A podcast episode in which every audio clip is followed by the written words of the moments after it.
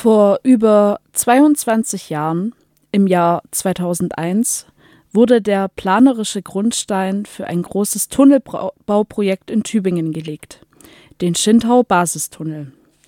Dieser soll Teil des geplanten vierspurigen Ausbaus der B 27 durch Tübingen sein und die Südstadt vom Verkehr entlasten.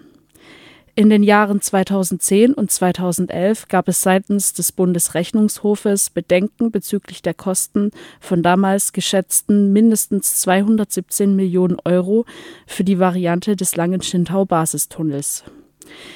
Diese wurden jedoch im August 2011 seitens des Rechnungshofs wieder fallen gelassen. Bezüglich der Umsetzung hagelte es 2012 schon Kritik von Bürgerinnen. Die Knotenpunkte Bläsibad südlich und Tübinger Kreuz nördlich weisen einen zu hohen Flächenverbrauch auf und konkurrieren aufgrund der Lage im unmittelbaren städtischen Umfeld mit anderen Flächennutzungsansprüchen, zum Beispiel Wohnraum etc. Aufgrund der Kritik wurde ein Bürgerinnendialog zwischen Regierungspräsidium und verschiedenen Bürgerinitiativen veranlasst. Dieser wurde 2013 beendet und von beiden Seiten als erfolgreich und sehr konstruktiv erklärt. Als Grund hieß es oder heißt es in der Dokumentation des Regierungspräsidiums über den Bürgerinnendialog Zitat bezüglich der Aufgabenstellung es ging nicht um ein grundsätzliches Für und Wider, zum Beispiel ob eine, ob eine Trasse gebaut werden soll anstatt eines durchgängigen Tunnels, sondern um die Integration komplexer Verkehrsknoten in ein städtisch geprägtes Umfeld. Dieses Gremium setzte sich also nie mit der Frage Riesentunnel ja oder nein, sondern eher mit der Frage, wie dieser Tunnel sich am besten in die Stadt einfügen kann, auseinander. Doch das ändert sich jetzt.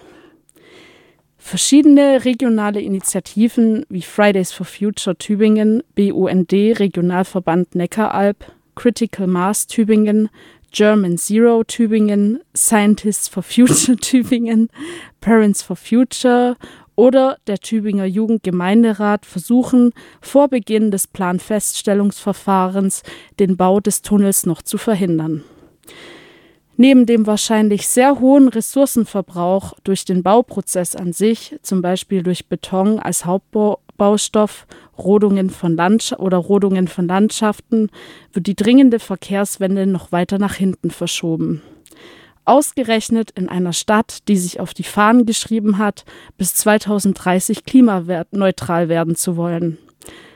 Der Witz dabei, fünf Jahre danach, also circa 2035, soll der Tunnel planmäßig fertig gebaut sein. Mit jedem Verkehrsbauprojekt, in welchem neue Straßen oder in diesem Fall Tunnel gebaut werden, werden auch umso mehr Anreize geschaffen, Auto oder Lkw zu fahren. Die Luftverschmutzung und andere zahlreiche ökologische Folgen werden einfach woanders hingeschoben, anstatt ihnen mit einem gut ausgebauten ÖPNV entgegenzutreten.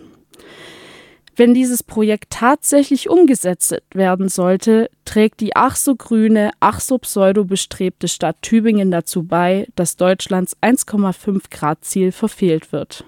Mit Folgen von globaler Tragweite, die sich niemand vorstellen möchte.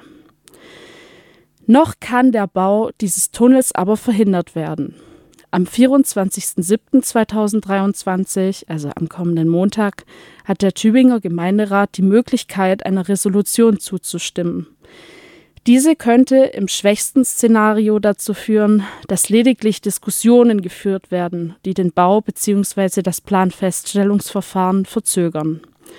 Im besten Fall könnte eine bundesweite Signal für eine bundesweite Signalwirkung oder ein kompletter Baustopp erzielt werden. Am selben Tag findet unmittelbar vor der Gemeinderatssitzung um 16.30 Uhr eine Kundgebung auf dem, Tübingen, auf dem Tübinger Marktplatz von Fridays for Future statt. Lasst uns alle gemeinsam ein Zeichen für die Verkehrswende und Klimaschutz setzen.